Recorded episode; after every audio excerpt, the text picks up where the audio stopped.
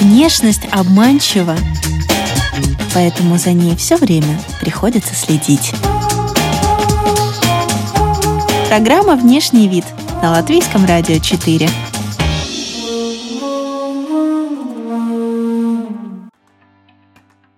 А, а как вы... Да, хорошо, на запястье, да? Да. А как вы сказали, розы, которой больше нет в Адората. мире?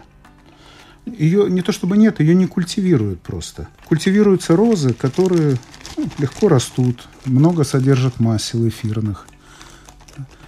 То есть экономическая выгода ставится на первое место. Сколько можно с квадратного метра снять сырья? Да. А адораты, ну, не особенно. Поэтому народ перестал ее культивировать.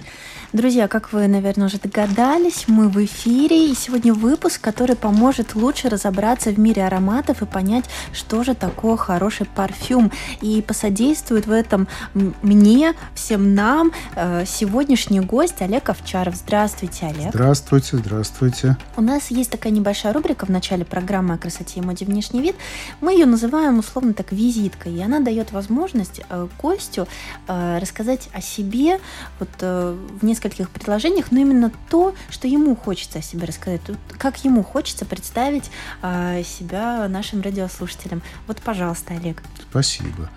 А, Ароматами я начал интересоваться еще в детстве, в 70-е годы. Папа где-то доставал ланком, клема для мамы, а я их удачно замешивал с мифом Дзинтерса и там с какой-нибудь лавандой. Да, получал за это по рукам и по ушам, но мне это нравилось. А, По образованию я химик-технолог и всегда склонялся и любил парфюмы, интересовался, покупал, нюхал, зависал в магазинах, там, читал обзоры и так далее. Ну, в какой-то прекрасный день я созрел для того, чтобы поступить и отучиться в, парфюмерной, э, в Калифорнийской парфюмерной академии да, по специальности натуральная парфюмерия. Ну, с того времени и создал и коллекцию большую. Я работаю только с натуральными, стараюсь работать с коллекционными, с редкими маслами, э, изоляты, смолы, с большой выдержкой. У меня есть масла, которым по 100 лет, по 50 лет. Это то, что я люблю и то, чем я занимаюсь. Ну, очень интересный у нас сегодняшний гость, дорогие друзья, как вы уже, наверное, поняли. Олег, скажите, но арома масла и парфюм это, наверное, немножко разные вещи. Абсолютно. А вот чем духи отличаются от туалетной воды и одеколона, и чем все это отличается еще и от э, арома масел? Хорошо. Арома масла – это масла, которые используются для массажа чаще всего, или же для э, улучшения аромата в комнатах, в шкафах и так далее. Э, Арома масла – это эфирные масла, которые смешиваются в очень разбавленном виде. То есть от 1 до 2 процентов. Если делается арома парфюм, допустим, для помещения, ну, делается 5 процентов э, ар- ароматических концентратов. Все остальное это какое-нибудь базовое масло, чаще всего это вот если для массажа это жажаба, там виноградная косточка и так далее. Да, ну, если подешевле варианты, это синтетические масла. Это что касается арома масел. Э, парфюм. Парфюм может быть основан на, спиртово- э, на спиртах или же на маслах. Э, Концентрация парфюма это 30-33% в случае спиртов и синтетики и до 40% в случае масел. Э, Если масляная основа э, парфюма, то мож- можно даже до половины доходить. Ну, в зависимости, там есть некоторые ограничения. Есть такая, э, такой стандарт, называется ИФРА, который принят и в Европе, и в Америке. И, естественно, что парфюмер обязан его соблюдать. Э, Вот парфюм, пожалуйста, там, допустим, 30-33%. Э, Парфюмированная вода до 25%. Это вот туалетная вода, это одно и Нет, то же? нет. Нет, это разное? Парфюмированная вода до 25%. И туалетная вода, ну, 12-15%. Да, если говорить про мыло, там, гель для душа или лосьон после, после душа, лосьон для тела, то там 1%. Парфюм, духи, туалетная вода, одеколон – это дело вкуса? Ну, есть общепризнанные не, некоторые нормы, хотя люди от них отходят сейчас кардинально, но тем не менее я вот очень коротко расскажу. Наверное, часто вам встречалось такой жаркий летний день, идет красивая девушка в легкой одежде, вот, и метров на 50 перед ней и метров 100 сзади нее, аромат амбровый, тяжелый, супер сладкий и так далее. Ну, дисбаланс, некрасиво.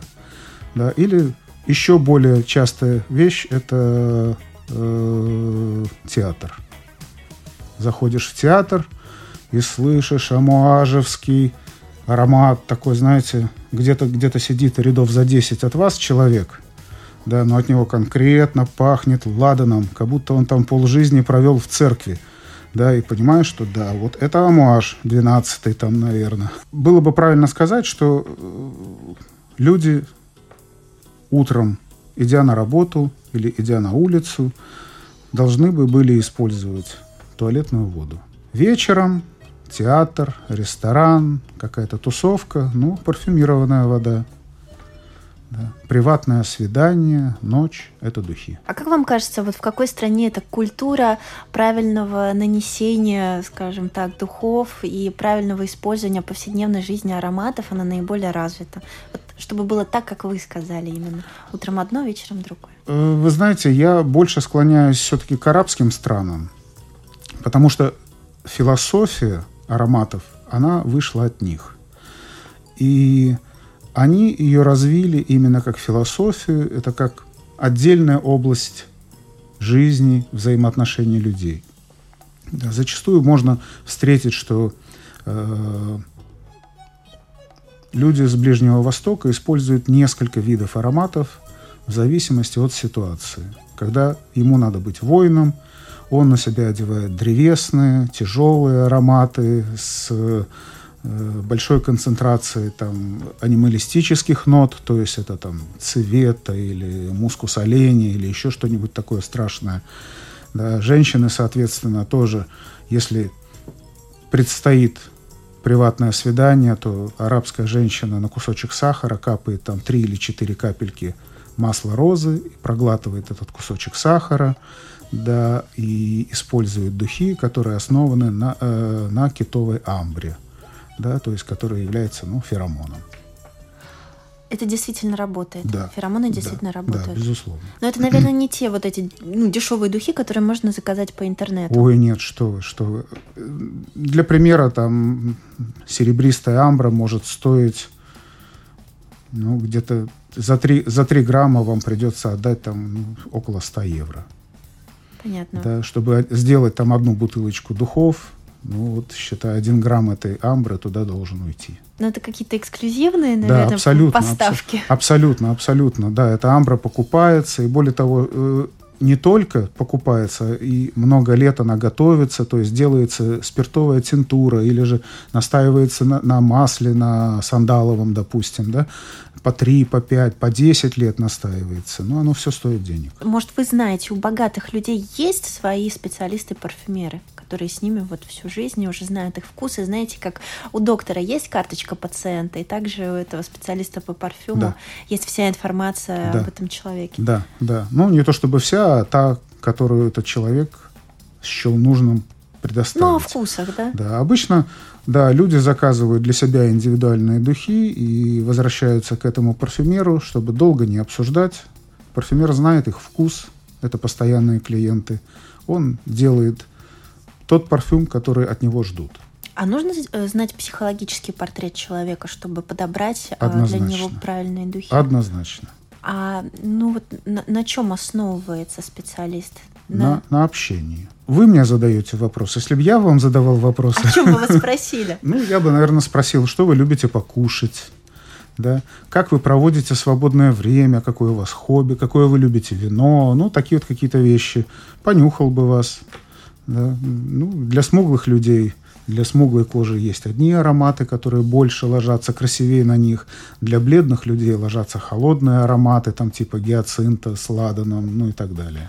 Ну, человек же может быть э, бледным или вообще альбиносом, а темперамент у него может быть очень горячий. Ну, не так уж. То есть это все всегда взаимосвязано. Да. То есть выбрать духи можно даже основываясь на внешнем виде человека. Да, да, внешний вид отражает, я бы сказал, в какой-то степени гормональный фон.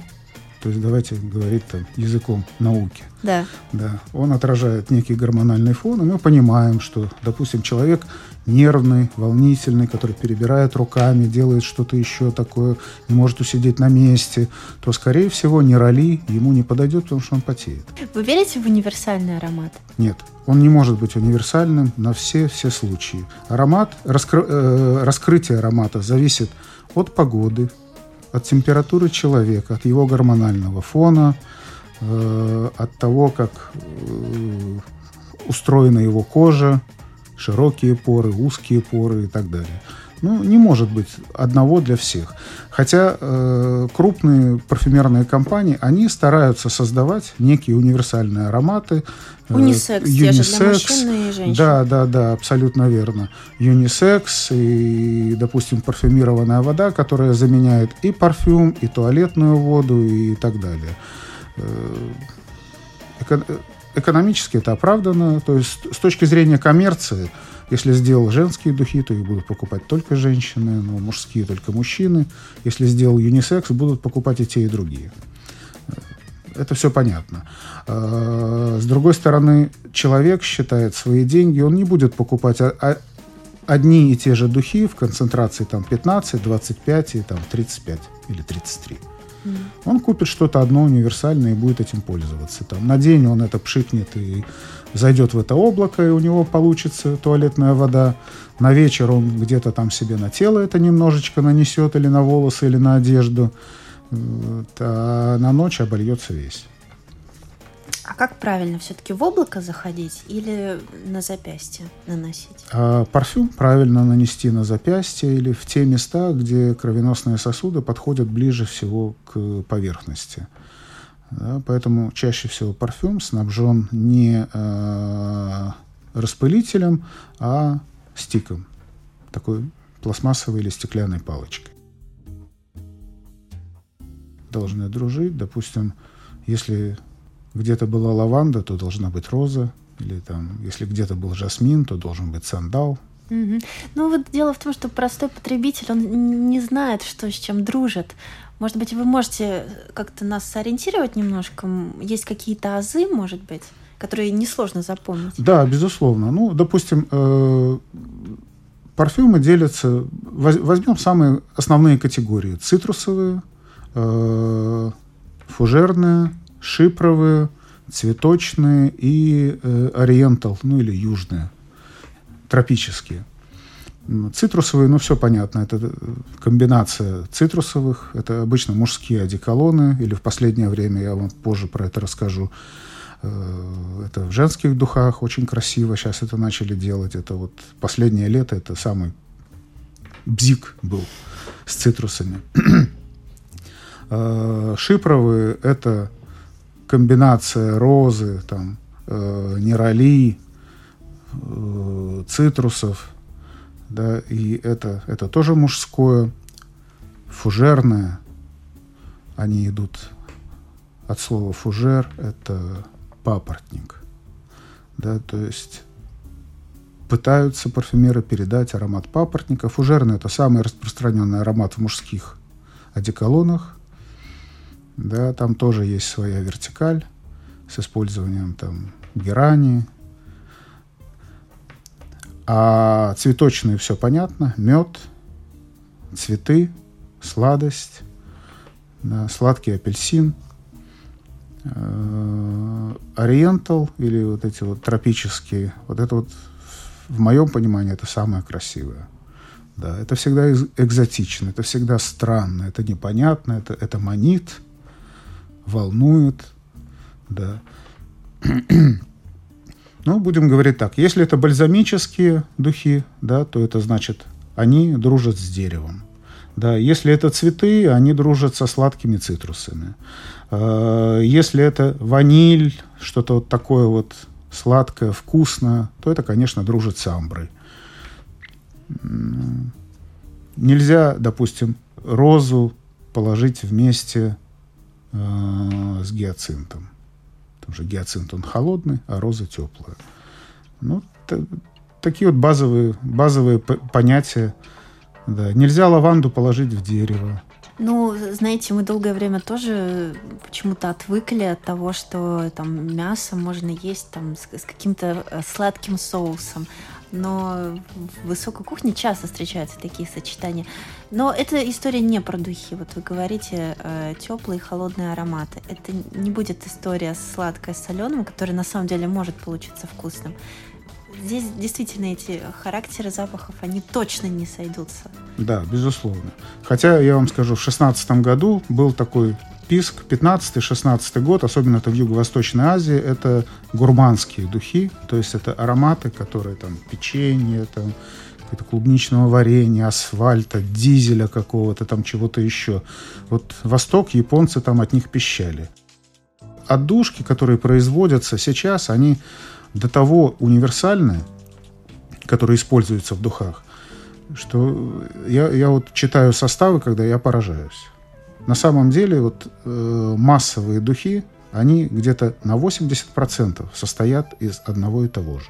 Да, нишевые, там немножко по-другому это все, но тем не менее. Вы знаете, наверное, что для того, чтобы духи пахли долго, держались на теле хорошо, то туда добавляются тяжелые мускусы или нитромускусы.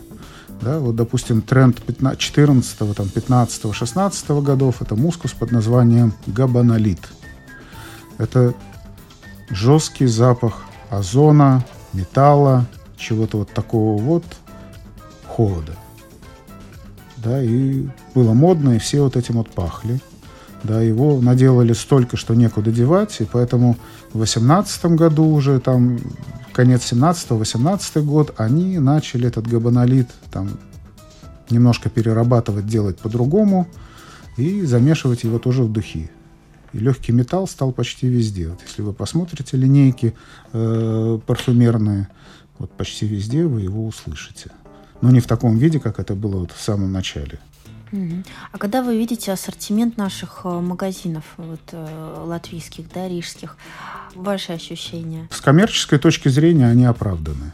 Вот. Есть духи нишевые. Ниша сейчас стала это тоже коммерцией. То есть появляется парфюмер, делает свое имя, начинает продаваться, приходит к нему большая парфюмерная компания, покупает его, да, и он уже работает с отдушками этой парфюмерной компании под своим именем. Угу. Вот что значит нишевая да, парфюмерия. Да, да, да. А есть еще независимые парфюмеры. Их не так много. А есть еще сам себе парфюмер. Да, да. Ну, а можно что-то такое натворить, что потом как- как-то испортить себе что-то? Вот э, я знаю, что есть запахи, от которых вот голова болит. Концентрированная вытяжка черного перца или э, э звездочки аниса или гвоздика. Ну, вот это такие вещи. Кориандр тмин, кумин, э, шафран. То, что я перечислил, да, если сильно к носу поднести и дол- долго этим дышать, да, да, действительно может болеть голова. Вы сказали, что вы специалист по натуральным ароматам, но да. есть еще и синтетические, как я понимаю. Да. А вот синтетические ингредиенты это какие и как их вычислить? Ну, всегда пишется на коробочке, из чего состоит. И когда вы видите там салицилоцетат или там метил, этил. А мы это всегда увидим в масс-маркете, да? Да, Говоря да, всегда, всегда. Всегда. Это синтетические материалы, они, в общем-то, э, крупные производители делают практически готовые отдушки, в которые добавляются какие-то другие вещества, тоже синтетические, синтетические нитромускусы, и вот вам, пожалуйста, духи там за 30 евро. Из этих 30 евро, дай бог, чтобы эти духи стоили 5, все остальное стоит упаковка. Но это никак не повлияет на то, влюбится человек в этот запах или нет. Влюбиться же можно и в синтетический аромат. Ой, вы знаете, я вам приведу такой пример. У меня есть один очень хороший человек, которого я знаю со своего детства. Э, а в Америке в 60-е годы вышел такой аромат под названием Брют 33. Да, это целая эпоха в Америке, мужской аромат. И он в него влюбился там в свое время, когда он был молодым. Синтетический аромат стоил 3 копейки. Да. Мне кажется, что в 70-е годы он там стоил то ли 5, то ли 6 долларов за бутылку. А в Европе он стоил, еще тогда не было евро, он тогда стоил 16 марок за бутылку немецких. Да, и вот этот товарищ регулярно посещая за границу, покупал себе этот брют 33 и наслаждался им, и пах, и был счастлив, и так далее. Да, он в него влюбился. Да, и вот когда ему исполнилось там немножко за 60, а брют 33 пропал из продажи, я выкупил у одного коллекционера две бутылки и подарил ему на день рождения. И он был беспримерно счастлив. А действительно, существуют коллекционеры, которые занимаются именно парфюмом, да? Да. И редкие экземпляры, они Да. у них. Да. Но эти же духи, они, наверное, выветриваются с годами. Да, безусловно. Они стараются, во-первых, их не открывать, держать в темноте, в постоянной температуре. И все равно, если брать там духи, которые были произведены в начале 20 века, они, естественно, испаряются, они, естественно, становятся гуще, естественно, происходит э, реакция там эфиризации или даже переэфиризации, да, это когда спирт взаимодействует с ароматическими веществами, и эти духи становятся густыми, более темными, этот аромат немножко изменяется, но все равно вот эта вот бутылочка, вот эта вот коробочка, да, и вот он там в темноте при свете свечи достанет эту бутылку, на нее посмотрит, приложит ее к носу, не открывая пробки, понюхает, скажет, как здорово было, ну и положит назад. Скажите, а в каждом хорошем парфюме есть какой-то секретный ингредиент, который не озвучивается, дабы другие не украли эту формулу и не сделали потом то же самое или похоже? Да, это или отдушка, которую парфюмерный дом заказал производителю, да, или же произвели сами, или это мускус. Точно так же заказывается по своему рецепту производителю мускусов или же делается самими. Каждый парфюмер имеет свои наработки, как что красиво сделать. Вот я вам, допустим, расскажу один свой секрет. Ну, что тут скрывать. Не, не скажу, правда, сколько чего, да, но берется э, ваниль абсолют, берется бензоин, это стиракс, смола такая, дерево, да, бензоин, стиракс, э, капелька какао и ут. И получается шикарный черный теплый шоколад. Просто шикарный. Он ложится на кожу великолепно. Он теплый, он, он плывет. И этой отдушкой можно уйти и в мужской парфюм, сделать мужской, красивый, древесный или амбровый. Да, и в женский пойти, сделать сладкий, бальзамический. Вот так и у каждого парфюмера. И таких примеров много. Да, когда я учился, вот, э, первое, чему нас учили, это смешивать розу, герань, лимон и перец. Ноты в парфюмерии и ингредиенты – это разное или одно и то же? Чтобы сделать ноту, порой используют не один, а 5, 6, 8 ингредиентов. Допустим, какого мадемуазель, да, там 84 или 86 ингредиентов. Как музыкант слышит, что вот нота до или фа или там э, си бемоль, вы также Мгм. слышите э, розу, жасмин, амбру и, и так далее. Ну да, или же, если там явно выражено синтетически, то я могу сказать, что это не жасмин, допустим, а это жасминталь, да, и это не лимон, а там цитронал или, цит- или цитронол. Ну, такие вот. Да, это я могу Не сказать. сметана, а сметанный продукт, да? Да, да, да, да. А, да, поняла, Мгм. поняла вас. А сколько вообще ингредиентов обычно содержит, э, со- содержит парфюм? Ну, Не меньше, по-всякому. например? Нет, э, нет никаких э, стандартов в этом отношении. Ну, синтетический парфюм может содержать там и около 100 ингредиентов. Да, особенно хороший, дорогой парфюм. Да, или же очень модно сейчас это парфюм, который частично сделан из натуральных, а частично из синтетических материалов. Я делаю парфюм, обычно у меня где-то 24-28 ингредиентов. Вы сказали вначале, что нужно понюхать человека, да, прежде конечно. чем ему предложить какой-то запах. Конечно. Но в магазинах так не делают. Меня консультант ни разу не нюхал. И э, я так понимаю, что вы серьезно это говорили, да? Да, а вот конечно. объясните, почему тогда, вот действительно, да, э, одни и те же духи, они на разных людях э, по-разному пахнут? Почему? все достаточно просто, тут нет никакой мистики. Да, или человек вчера кушал ананас, или человек вчера кушал чеснок. Да, и уже, соответственно, химический состав там, выделений на коже, он будет другим. И, соответственно, один и тот же парфюм на разном человеке, или даже на одном и том же человеке, в, в один день он будет играть красиво, в другой день он может играть похуже. А что я должна сделать, чтобы, ну, кроме чеснока, чтобы на мне плохо э, пахли духи? Заболеть. А, то есть если температура, да, Да, вот да, да, да, такое. да, да.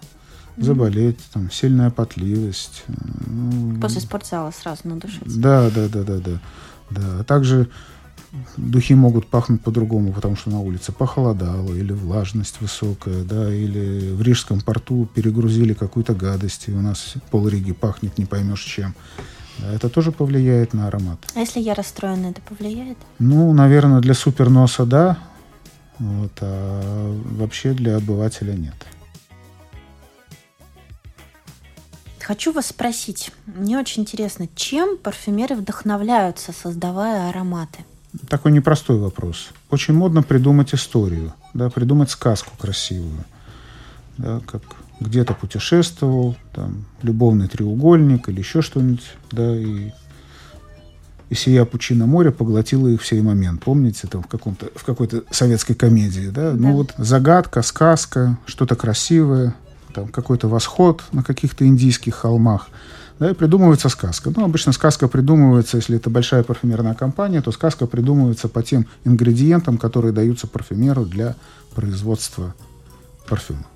Но вы же сказали, есть и свободные художники. Да, свободный художник поступает следующим образом. Про себя могу сказать так, что я черпаю свое вдохновение, во-первых, из путешествий. И приведу вам пример. У меня есть такой красивый парфюм, я его назвал «Шококолада». Э, Однажды я был на Гоа очень давно, и на базаре на городском зашел в лавку сладостей и нашел там кирпич шоколада. Старый-старый, обветренный, обломанный, в таком целлофане он был завернут, на полке просто лежал. Они, наверное, про него забыли. Индусы шоколад не особо едят. Да. И вот он впитал в себя все ароматы рынка, которые были. И гниющие рыбы, и цветов, и специй, и всего-всего. Но этот аромат был такой незабываемый, я его запомнил. И вот я сделал такие духи. Гниющую рыбу я оттуда убрал, естественно, там ее нет. А вот шоколад, немножко дерева, немножко жаркого солнца, амбры, да, цветов, специй, вот этого там хватает. И, ну, как-то в моем понимании я это передал. Вот вам, пожалуйста, красивая история и результат. Э, Вдохновляют люди. Да, можно сделать духи по портрету человека. Вдохновляют идеи, когда сидишь, экспериментируешь, и вдруг, ам, что-то вот, бинго, вот это вот красиво, да. А как это обложить? А как это подложить подушечку красивую? Или как это подсветить, чтобы это все сияло? Ну, начинаешь работать. Вот и получаются духи. Здорово, вы очень интересно рассказали.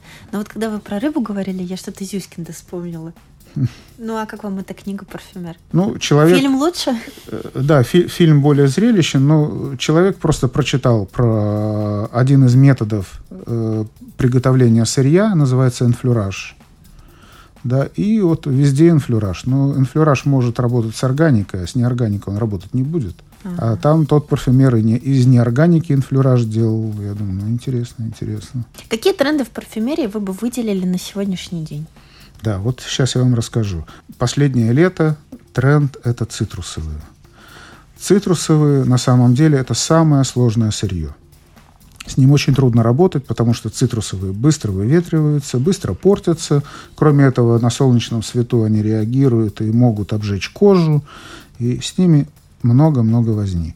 Вот, поэтому цитрусовые обычно делают легкие, такое, что там, не знаю, в мыло добавляют или что-то еще, оно быстро все выходит. Но современные технологии позволили, наконец, цитрусовые удерживать, и все серьезные дома кинулись это использовать. А мужчинам советовал бы понюхать бортников.